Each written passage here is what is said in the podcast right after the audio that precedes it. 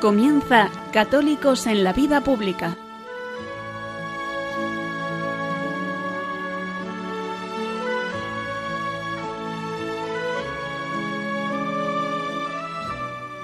Un espacio dirigido en Radio María por Luis Zayas.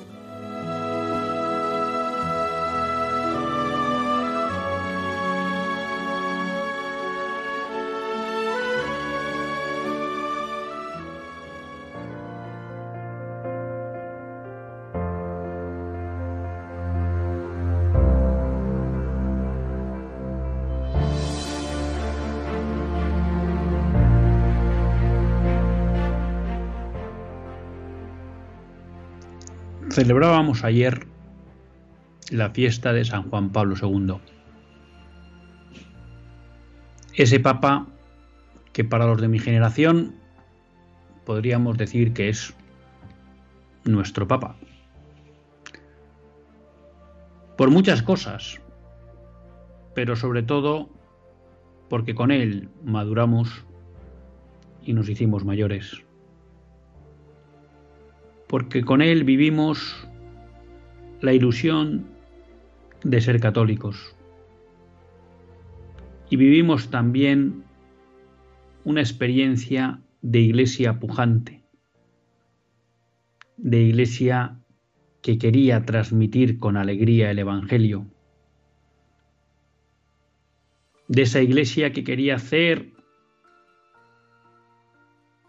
honor a esas palabras de San Juan Pablo II de no tengáis miedo.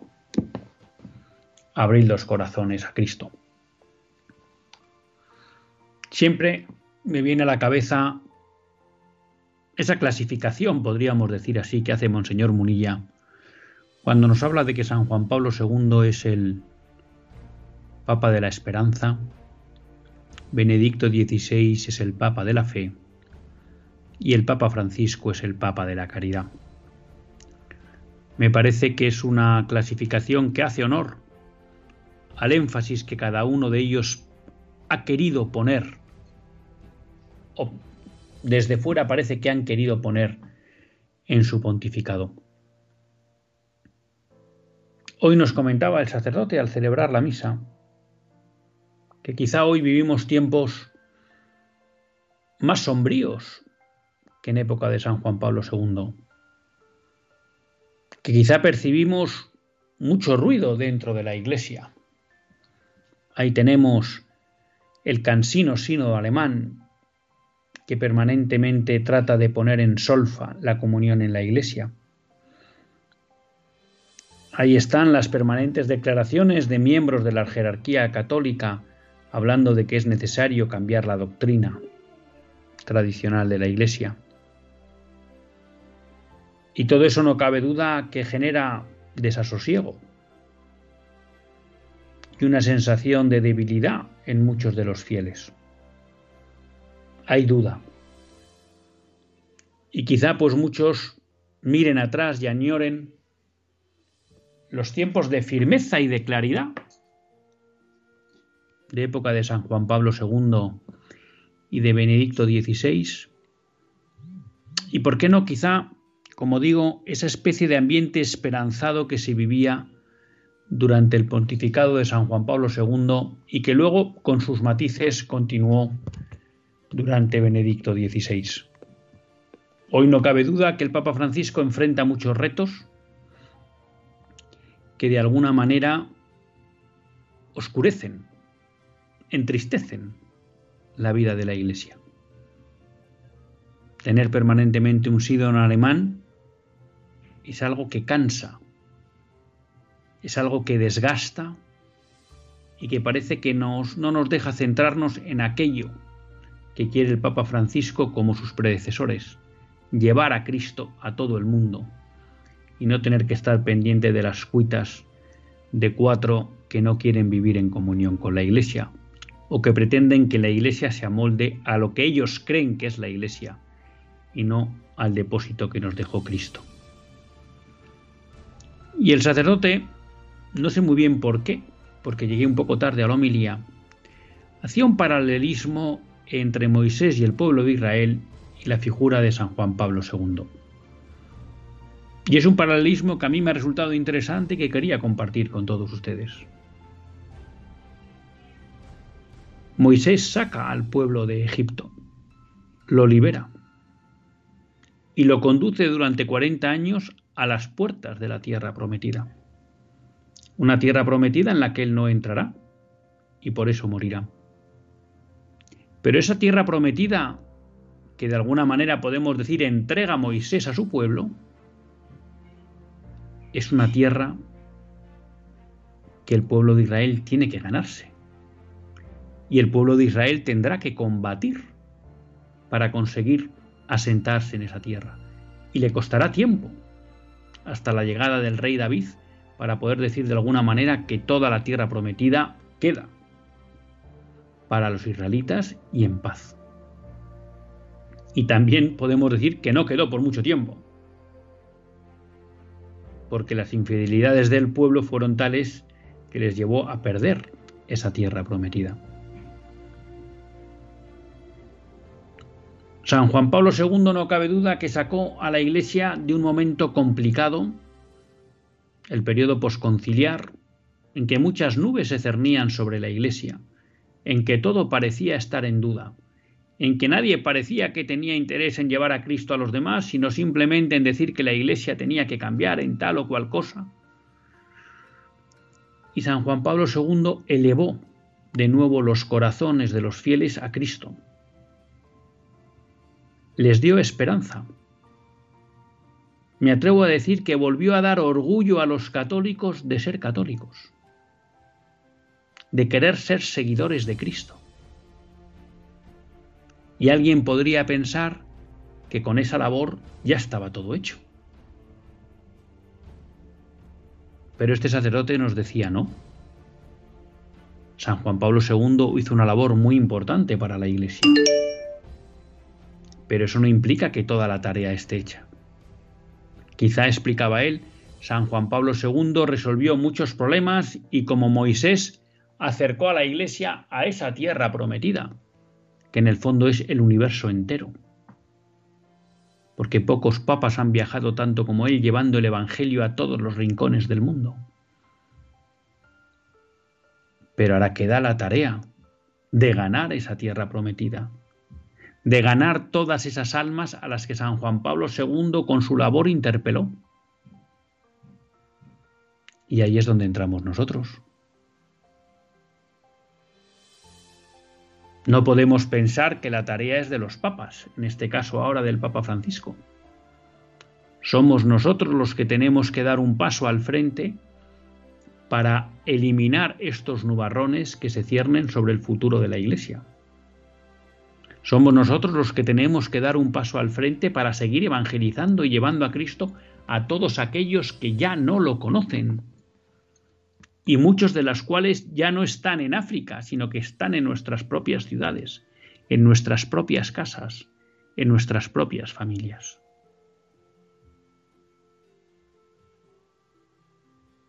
Por eso creo que la fiesta que celebramos del grande San Juan Pablo II tiene que servirnos para renovar el ardor en la evangelización para crecer en la esperanza que Él nos transmitió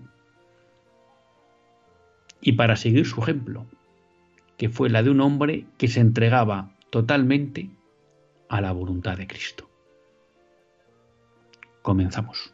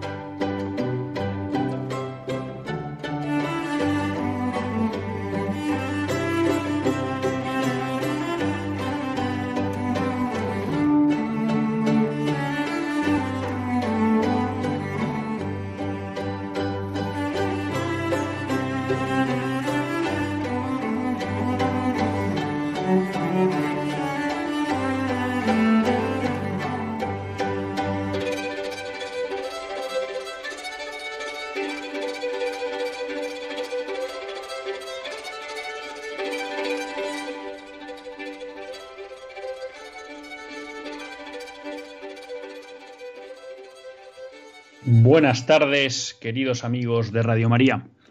Un lunes más volvemos fieles a la cita con todos ustedes en los estudios de Radio María. Un lunes más para hacer este programa, Católicos en la Vida Pública. Programa que, como todos ustedes saben, quiere ser una reflexión pausada de la actualidad nacional e internacional desde la óptica del magisterio de la Iglesia y su doctrina social. Una Iglesia que no nos cansaremos de repetir que es madre y maestra. Y uno de los más tiene la gracia de compartir esta hora de radio con todos ustedes, Luis Zayas, que es quien les habla, que a quien la Virgen y el director de Radio María pues le han concedido la gracia de poder dirigir este programa.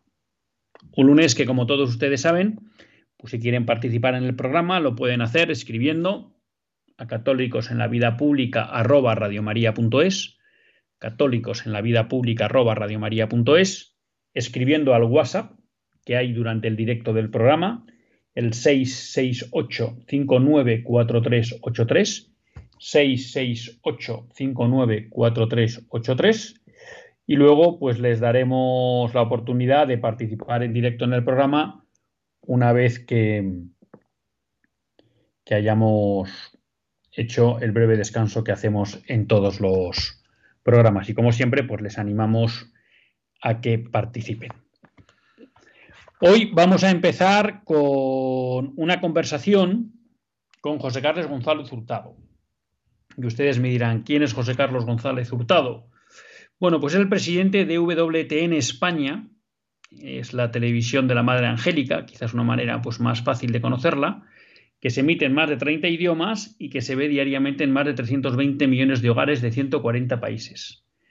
Además, José Carlos es Senior Advisor global de la compañía estratégica Roland Berger y de alguna de las mayores firmas mundiales de private equity, así como consejero de varias compañías multinacionales de tecnología y consumo basadas en Europa y América. Está casado, es padre de siete hijos y bueno, pues recientemente, tras una larga, un largo periplo por muchos países de Europa y de Hispanoamérica, pues le tenemos de nuevo en España. Y creo que le podemos saludar ya. José Carlos, buenas tardes. Hola, buenas tardes Luis. Muchísimas gracias por traerme a tu programa y eh, un saludo muy grande a todos los que nos escuchan.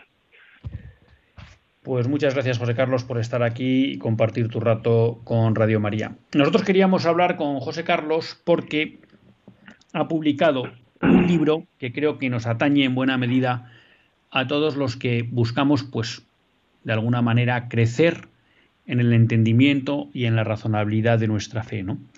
Y es que José Carlos se ha animado a escribir un libro que habla de las evidencias científicas de la existencia de Dios realmente le llama nuevas evidencias científicas de la existencia de Dios. Y la primera pregunta que me surgía, José Carlos, es ¿por qué este libro? ¿Qué te lleva a escribir un libro como este? Eh, pues mira, Luis, lo cierto es que hay, varias razones. Una es, me pidieron dar conferencias sobre ciencia y Dios desde hace bastante tiempo, desde antes que llegara a España, porque como has dicho, yo vivía en, en Ucrania durante algún tiempo, en Ucrania, en Rusia, eh, luego en Alemania y luego en Francia, antes de venir a España, que fue hace más de dos años. Y, y entonces, bueno, pues una de las cosas que ocurrió es que me, mm, pues el editor vio alguno de los vídeos que había en Internet y me pidió que escribiera un libro. Ahora, la razón última es que eh, me he dado cuenta, también estando en WTN, que una de las principales razones por las que la gente, y sobre todo gente joven, abandona la práctica de la fe es por la creencia errada de que Dios y ciencia están en, peleados o de que cuanto más ciencia hay menos Dios y que, y que por tanto existe una, una necesidad de elegir entre, entre ser científico y ser Dios. Y esto además pasa principalmente hay un dato que, que menciono en el libro, pasa principalmente con los millennials, que es esa gente, son esa generación que ahora tiene entre 25 y 42 años más o menos, y esas personas, el 86% de los que abandonan la práctica de la fe lo hacen precisamente porque piensan que la fe y la ciencia están peleados. Entonces, para romper eso que no es más que un mito y que además me parece un mito grotesco precisamente en el momento donde, donde más evidencias científicas nos llevan a la existencia de un Dios creador. Bueno, pues para eso lo escribo. Eh, bueno, esta introducción que haces me anima pues, a hacer también un comentario, porque efectivamente un buen amigo, y me atrevo a decir que un sabio en el ámbito de la educación, que es Elio Gallego, hace muchos años le escuché decir cómo la forma en la que se explicaban las ciencias en los colegios hacía que muchas veces de una manera inconsciente acabáramos creando ateos, ¿no? Porque de alguna manera se explicaba la ciencia como algo totalmente al margen, ¿no? O de la fe o de los datos de la revelación. Y bueno, esa frase que en un momento dado la entendía, pero me sonó abstracta, eh, me pasó con una hija, ¿no? Que un día, mm. pues bueno, le habían explicado cómo era la creación del mundo en ciencias y entonces vino explicando, a ver, esto no lo entiendo, o es correcto lo que dice el profesor de ciencias o es correcto lo que dice la Biblia, pero las dos cosas no me cuadran, ¿no? Y fue una de esas veces que dije, oye, qué razón tenía Helio, ¿no? Que muchas veces no tenemos cuidado en cómo se presentan las ciencias o se enseñan, ¿no? Y sin querer, pues vamos formando ateos que quizá al principio son inconscientes y luego, como tú dices, pues no son capaces de resolver esa dicotomía que les han presentado y les lleva a abandonar a Dios. Pues eh, lamentablemente, espero que tu hija haya regresado a la iglesia. Lamentablemente, en, nuestros casos, en todos los casos, eso pasa con, mucha frecuencia. La, enseñanza de la ciencia, y no solo la enseñanza de la ciencia, sino el mito de que los científicos son ateos, por ejemplo, cuando es exactamente lo contrario, y también lo menciono en el libro, y voy a decir ya, la mayor parte, el 90% de los científicos físicos y químicos que son premios Nobel, el 90% son teístas o cristianos o, religiosos.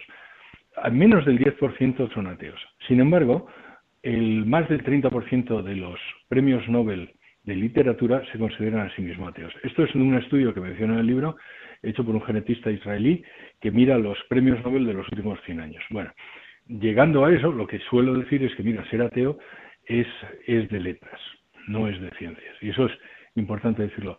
Desde que he publicado el libro, y esto también me gusta decirlo, casi ahora no me gusta decirlo, no me gustaba decirlo, pero ahora tengo que decirlo prácticamente al principio, me he encontrado con que además ha habido muchos ataques, si bueno, ataques, eso que llamamos fuego amigo, de personas que son católicas y que dicen, no, realmente no se necesita la ciencia, no se necesita la razón, no se necesita pensar para llegar a Dios, solo se necesita de la gracia, solo se necesita de que Dios quiera.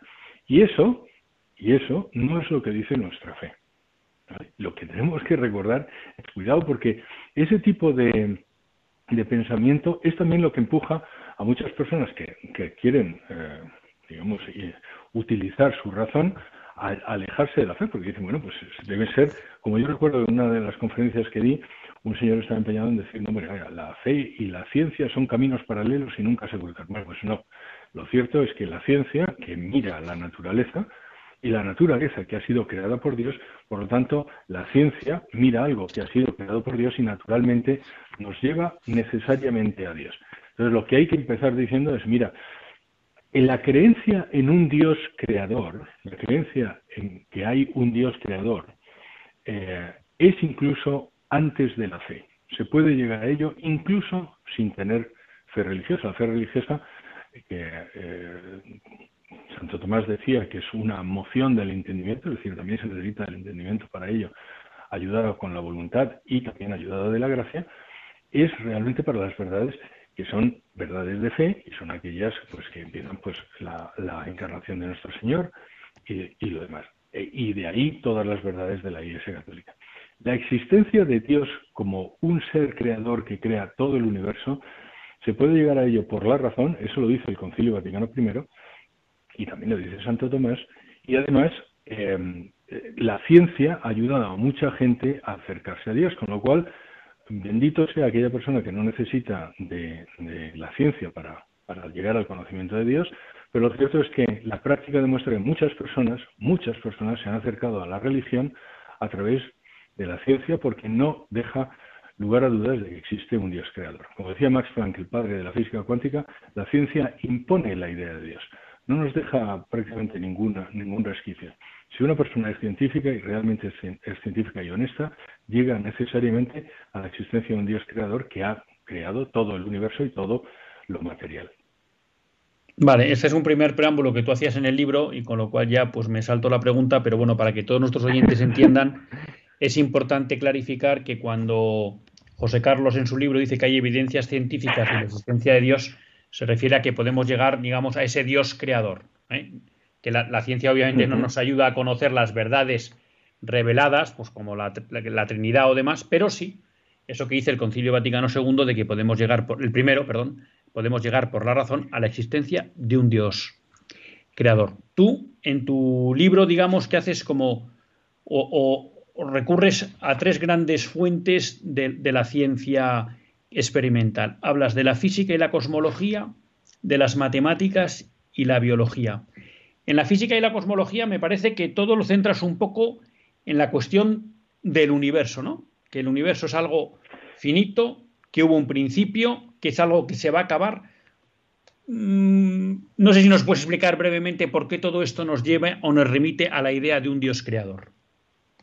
Sí, eh, es exactamente como tú dices. El libro tiene cinco partes, una parte de introducción, simplemente para definir qué es Dios, porque me he dado cuenta que muchas veces la discusión es sobre la definición de Dios. Entonces, bueno, pues para, como el libro está escrito para personas que son creyentes, pero también para personas que no lo son, vamos a ver sobre qué discutimos eh, eh, de la existencia de qué. Entonces, hay algunos ateos que siguen pensando que, pues, que Dios es ese señor con toga, barba blanca y con un rayo en una mano y que además nos mira, nos mira ceñudamente.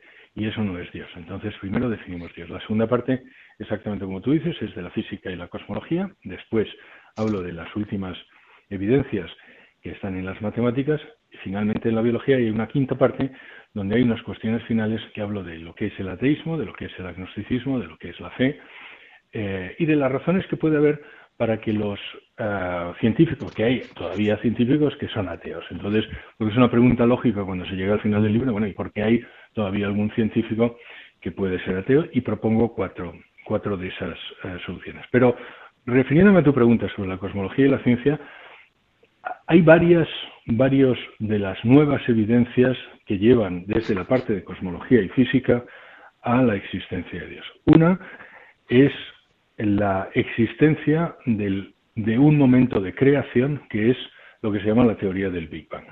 Mucha gente ha escuchado hablar del Big Bang y me he encontrado en muchas ocasiones, Luis, que las personas dicen, bueno, pues el Big Bang aleja de Dios. De hecho, hay un estudio hecho en Inglaterra donde se pregunta a la gente y dice, bueno, usted cuando más conoce el Big Bang, ¿usted cree que se es más religioso o menos religioso? Bueno, pues el sesenta y tantos por ciento de la población piensa que se es menos religioso cuando más se conoce el Big Bang. Entonces, romper ese, ese mito es uno de las también de los objetivos. El Big Bang fue primeramente formulado por un sacerdote católico eh, belga, que se llama el padre Lemaitre, en 1930 y tantos. En 1944 escribe el libro y, en, ese momento es teoría, es efectivamente una teoría del Big Bang, pero desde entonces está mucho más que corroborada y es eh, forma parte del modelo cosmológico estándar y por tanto sabemos en este momento que el universo se creó hace 13.700 millones de años y que eso además es un problema para los ateos. Y, vuelvo a decir, no lo digo yo, hay muchos testimonios dentro del libro que demuestran que desde 1944 hasta este momento muchas veces se ha intentado, se ha intentado rebatir el Big Bang porque deja al ateísmo, como digo yo, pues con, con, una brocha y sin escalera, porque si el universo ha sido creado, necesitamos un creador. Si el universo ha tenido un principio, necesitamos un principiador. Y, y es importante decir ahora eh, qué es el Big Bang. El Big Bang es el, es el momento en que del momento de creación de todo, de toda la materia e incluso del tiempo. Es decir, toda la materia del universo, todas las estrellas, constelaciones que existen en el universo, hace 13.750 millones de años estaban en menos de una cabeza de un alfiler. Se produce una gran explosión y el universo se expande trillones de veces en billonésimas de segundos y desde entonces se sigue expandiendo. En ese momento se crea el tiempo y se crea todo lo toda la materia. Es decir, que eso nos lleva necesariamente a que hay un actor que está fuera del tiempo y que además no es material y que además es inteligente, porque esa, esa explosión, no, lo lógico es que no hubiera terminado bien, es decir, hay también cálculos dentro del libro de lo que llamo el universo antrópico que demuestran que hay un, hay un infinitésimo de posibilidades de que aquello hubiera terminado en lo que ha terminado, y ese actor es lo que llamamos Dios. Esa es una de las razones. Otra, hablo del segundo principio de la termodinámica, que demuestra que el universo terminará. Y el universo terminará eh, porque hay, mm, dentro de trillones de años, todo lo creado, incluyendo el universo, pues terminará porque la entropía del universo que es la medida del, desorden que existe en el universo, va aumentando de tal modo que dentro de trillones de años habrá una muerte térmica del universo y por tanto acabará. Si acaba, también eso demuestra que el universo no es infinito, no es eterno y que por tanto necesitamos algo fuera del universo que sea, eh, que es lo que nosotros llamamos Dios.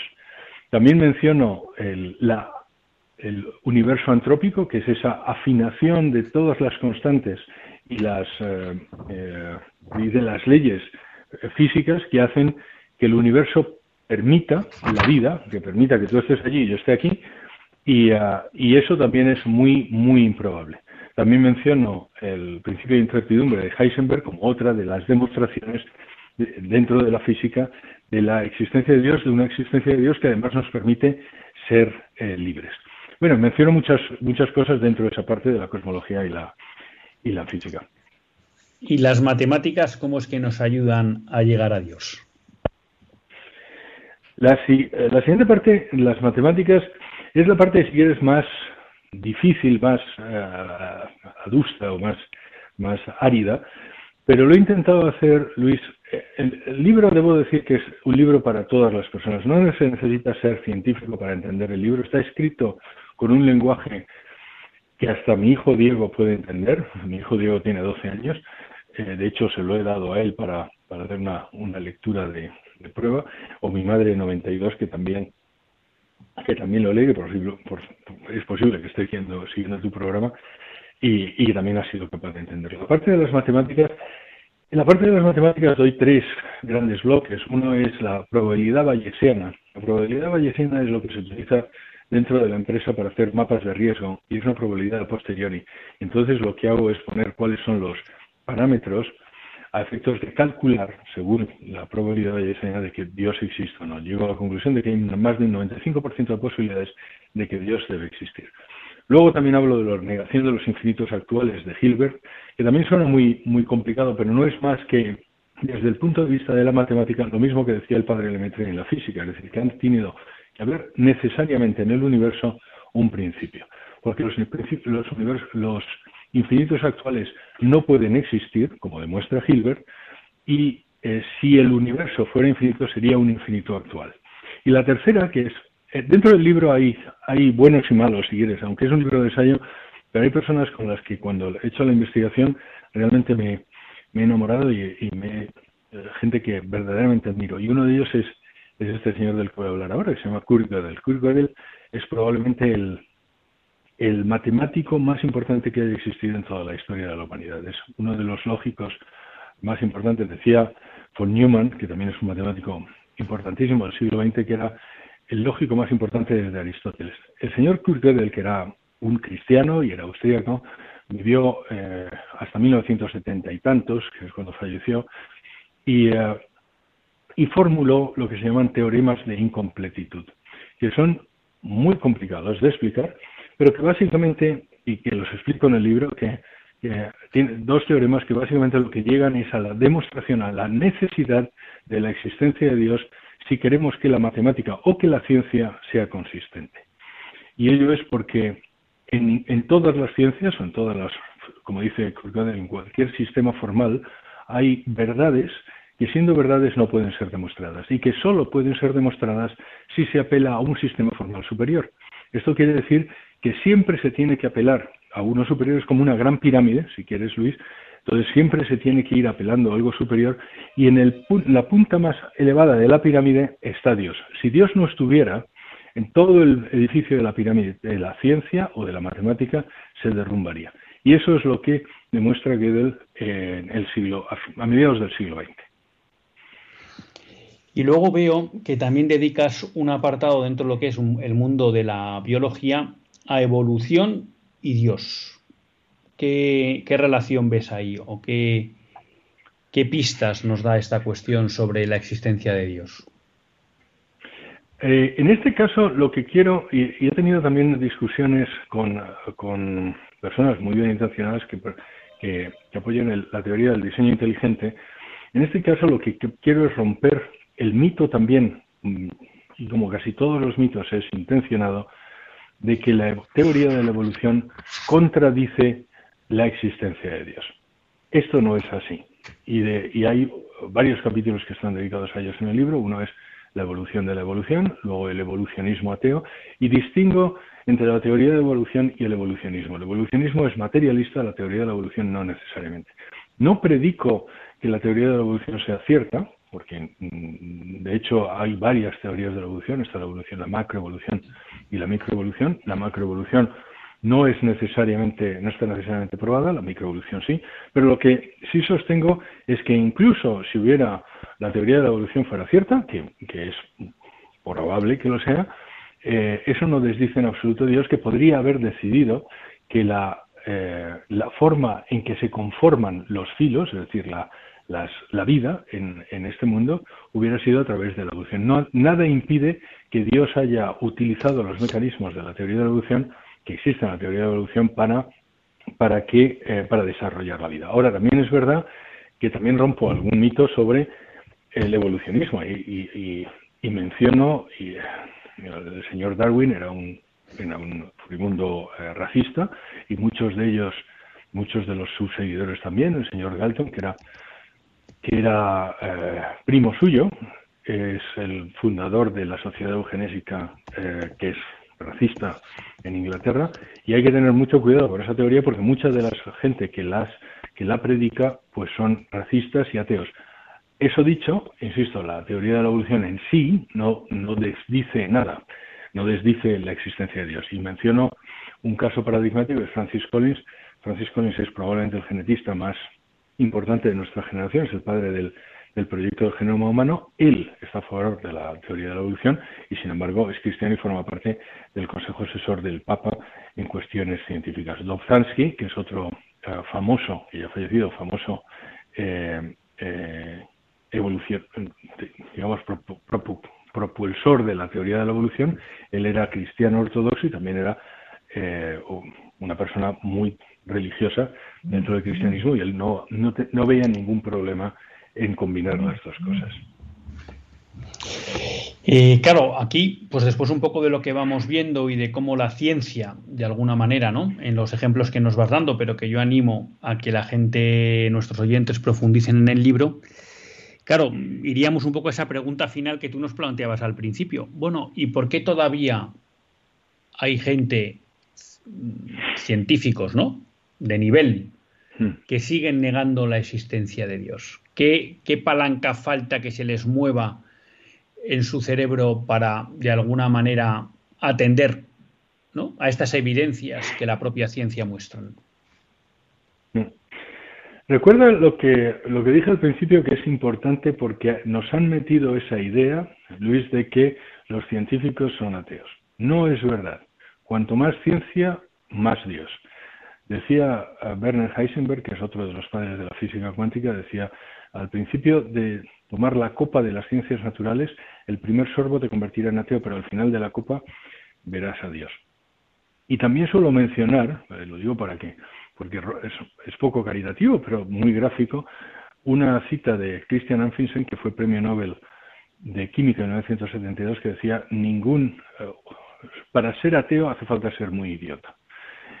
Ah, y, hay varios. Hay otro que Robert Milligan, que también fue premio Nobel este de física, que decía, yo no conozco ninguna persona que sea inteligente que sea ateo. O sea, lo primero que hay que decir es, eh, la mayor parte de los científicos que, de verdad eh, trabajan la ciencia, porque científicos, recuerda que, que los políticos, a ver, el que, aquel que estudia políticas también se llama ciencias políticas, ¿vale? Entonces, digamos, los científicos de ciencias duras, para entendernos, ¿vale? La matemáticas, de la física, de la química, la mayor parte de los científicos que se dedican a ello eh, son, eh, son creyentes, son teístas, es decir, creen en la existencia de Dios, no les queda más remedio que creer en la existencia de Dios si quieres, y luego probablemente eh, llevan el camino de la fe religiosa. Menciono varios ejemplos en el libro de gente, pues mira, este, el que te mencioné antes, Francis Collins, el del, el del proyecto del genoma humano, empezó siendo el proyecto del genoma humano siendo ateo y al final eh,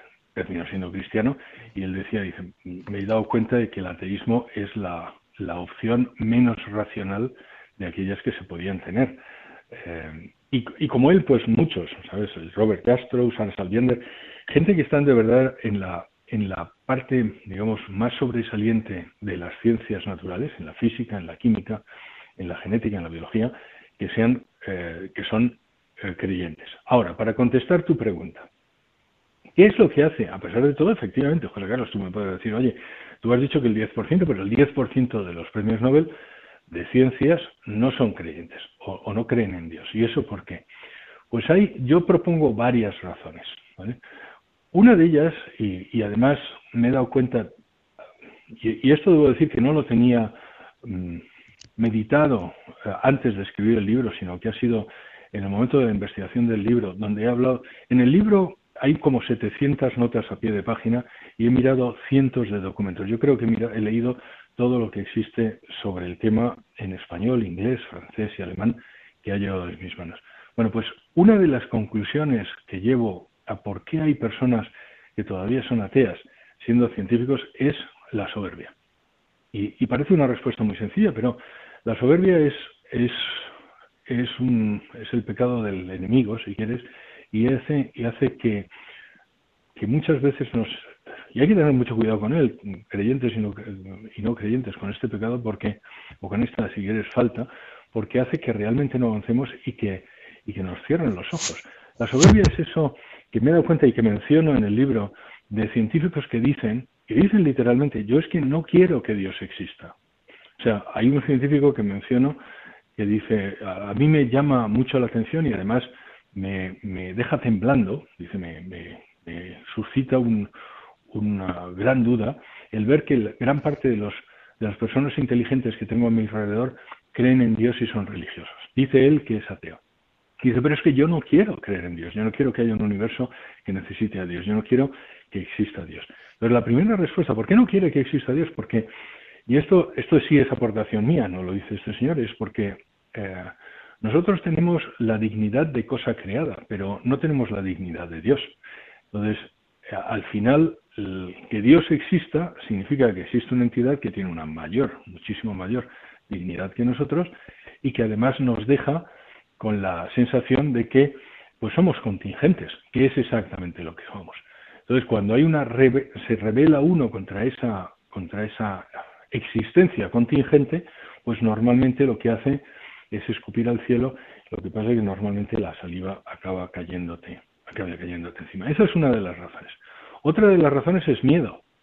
¿Y qué quiero decir con miedo? Pues mira, hay muchos científicos que no se manifiestan como cristianos porque tienen miedo a lo que dirán, ¿sabes? Al, pues están en el ámbito de la academia y muy probablemente, mm, pues eso que tú me decías de tu hijo, eh, y lo hemos, lo hemos visto todos, cuando yo estaba en mi universidad, eh, yo he sido profesor de universidad aquí en, España, he sido profesor en la universidad en Israel, y yo he sido profesor en la Universidad Pontificia de Comillas y no me cuesta decir que había muchos de los profesores en la Universidad Pontificia de Comillas que son ateos y que manifestaban su ateísmo en clase. Mientras que los cristianos y los católicos, como debería ser, es una universidad pontificia, pues tienen mucho, son mucho más pusilánimes, ¿sabes? Y somos mucho más pusilánimes. Entonces, una de las cosas que yo pretendo con el libro es, señores, eh, la batalla, la, la, guerra, digamos, contra el enemigo, no se gana nunca si no se presenta batalla.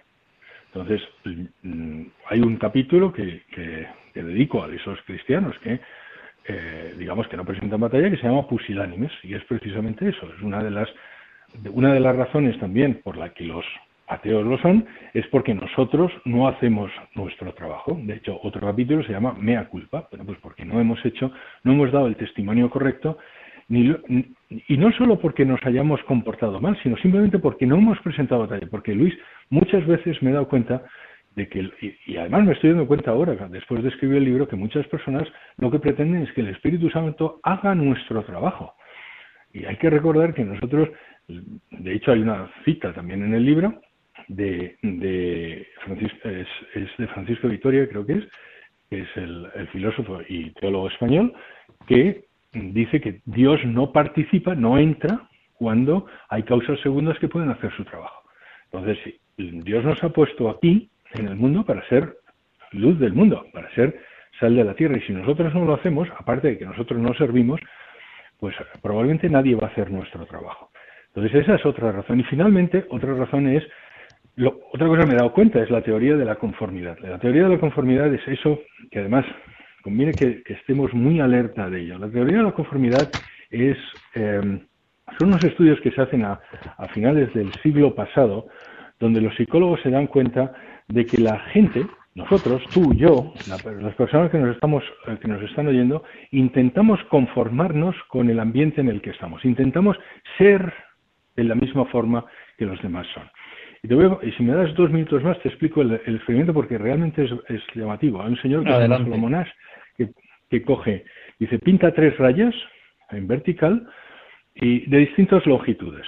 Y rayas pinta una, una línea vertical que es exactamente de la misma longitud que la primera de las tres.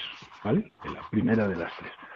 Y entonces llama, y, y además muy evidentemente, ¿sabes? Son las tres líneas a la izquierda, perdón, tres líneas a la derecha, donde la primera es de la misma longitud que la que tenemos como referencia. Entonces coge a unos alumnos y les dice, voy a haceros una, un test visual. Y, ah, y, coge ocho alumnos, lo que no sabe el octavo es que los otros siete están conchavados en el estudio y entonces les hace la pregunta y dice, bueno, ¿cuál es de la misma longitud que la raya de referencia que tenéis a la izquierda? Y recuerda que la que es evidentemente de la misma longitud es la primera y sin embargo todos contestan que es la segunda. Todos contestan, no, la segunda, la segunda, la segunda. Y lo contestan en voz alta.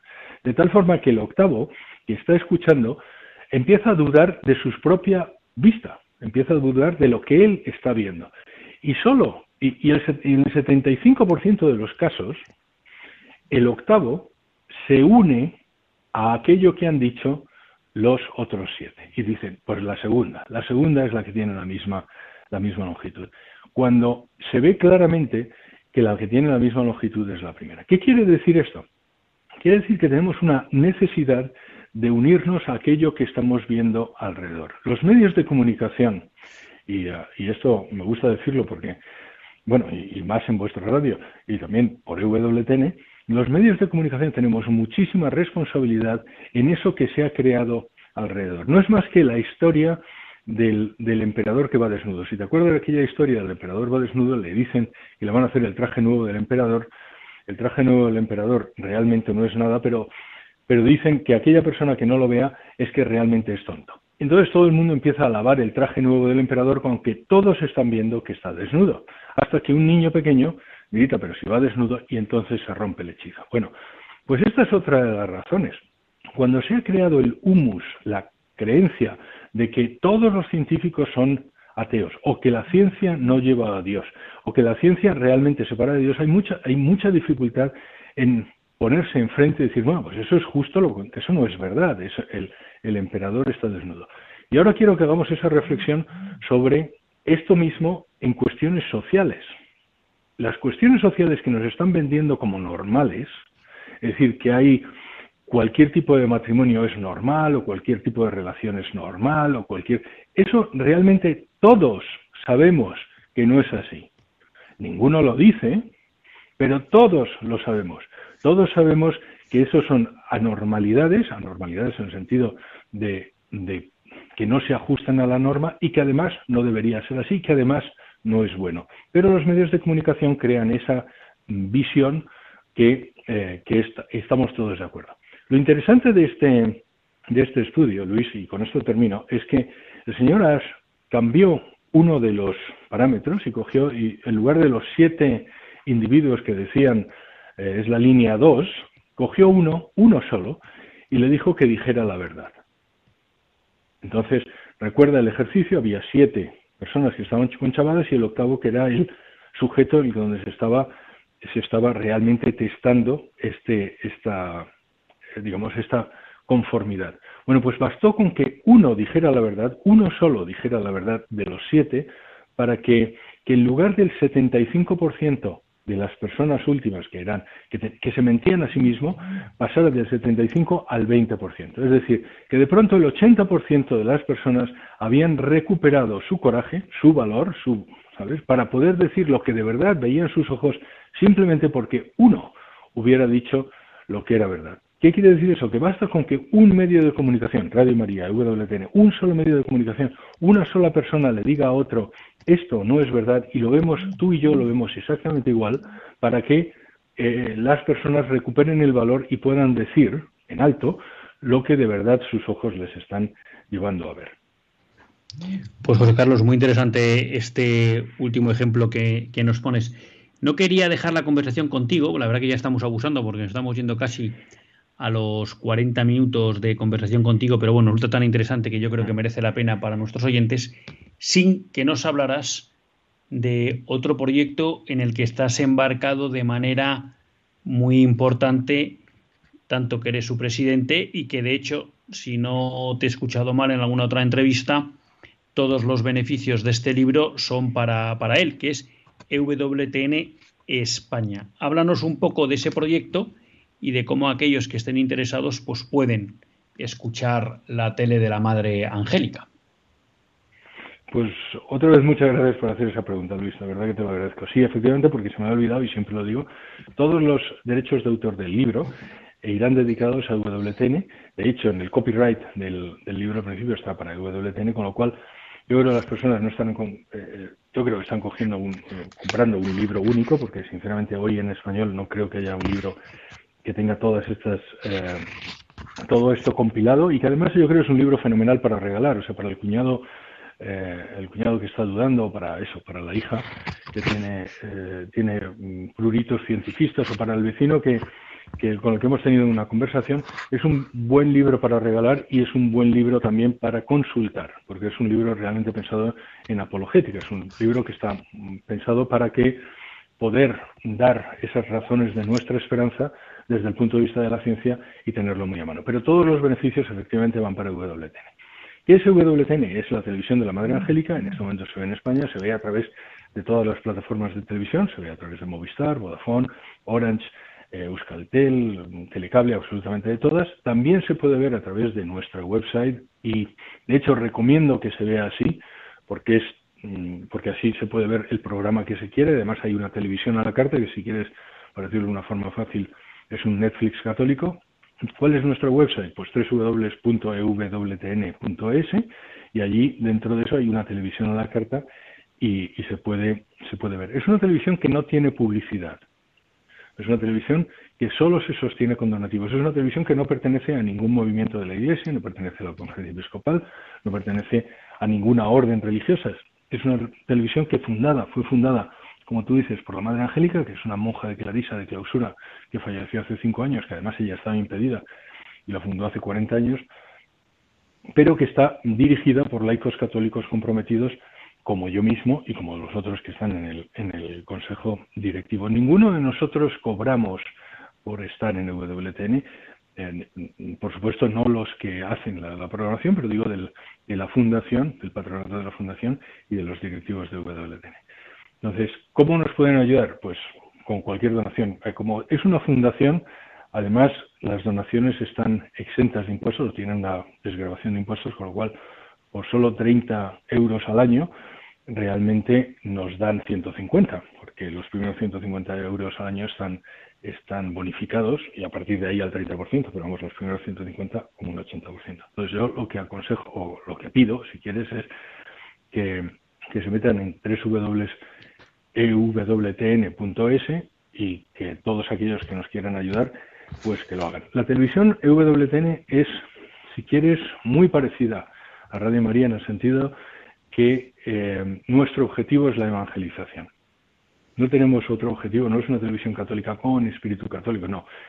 todos los programas de WTN son católicos, todos están revisados por un consejo teológico, son eh, verdaderamente católicos, si, me entiendes, ah, y, y, además con el único objetivo de llevar la luz del Evangelio a todos los hogares de España. Yo como he vuelto, como tú has dicho al principio, yo he vuelto a España después de estar 30 años fuera, yo me he encontrado una España que es que yo creo que está muy necesitada, muy necesitada de medios de comunicación católicos y de restaurar y de restablecer los valores que, que son además muy son propios de nuestro país. Hay que recordar que España es el país que más santos eh, ha dado a, la Iglesia. ¿Sabes? En el, en el martirologio católico, martirologio romano, eh, más del 50% de los que están allí inscritos son santos españoles. Es decir, somos como como el si fuéramos fútbol, ¿sabes? Seríamos como la selección de Brasil, cuando tenemos todos los, y sin embargo, pues probablemente ahora estamos sufriendo uno de los momentos más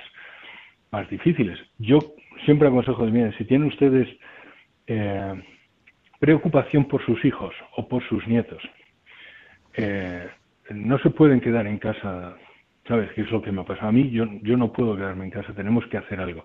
Y ese hacer algo Paso por los medios de comunicación. Gran parte, como he dicho, del problema que tiene la sociedad española actualmente ha sido debida a los medios de comunicación.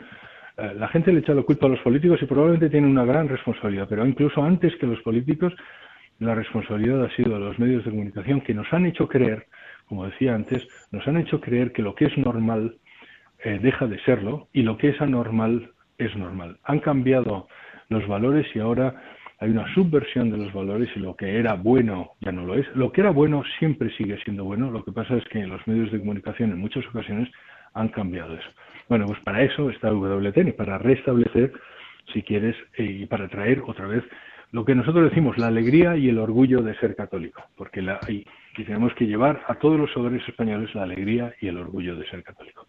Pues José Carlos, se nos va el tiempo, pero muchísimas gracias por haber estado con nosotros enhorabuena por el libro, también enhorabuena por toda la labor de WTN. Aprovechamos también, ¿por qué no?, para acordarnos de tu editor, Alex Rosal, que desde Grupo Libros, Libros Libres, pues hace una tarea magnífica. Y bueno, pues nos emplazamos para vernos en cualquier otro momento. Muchísimas gracias, José Carlos. Muchísimas gracias a ti, Luis, y que Dios os bendiga. Pues queridos amigos, al final se nos ha ido el programa, pero creo que merecía la pena pues, ahondar en ser conscientes de que no hay incompatibilidad entre ciencia y fe, y es más, que la ciencia es un camino privilegiado para llegar a muchas de las verdades de la fe, en especial a que existe un Dios creador. Me despido hasta el próximo lunes, si Dios quiere, que Dios les bendiga.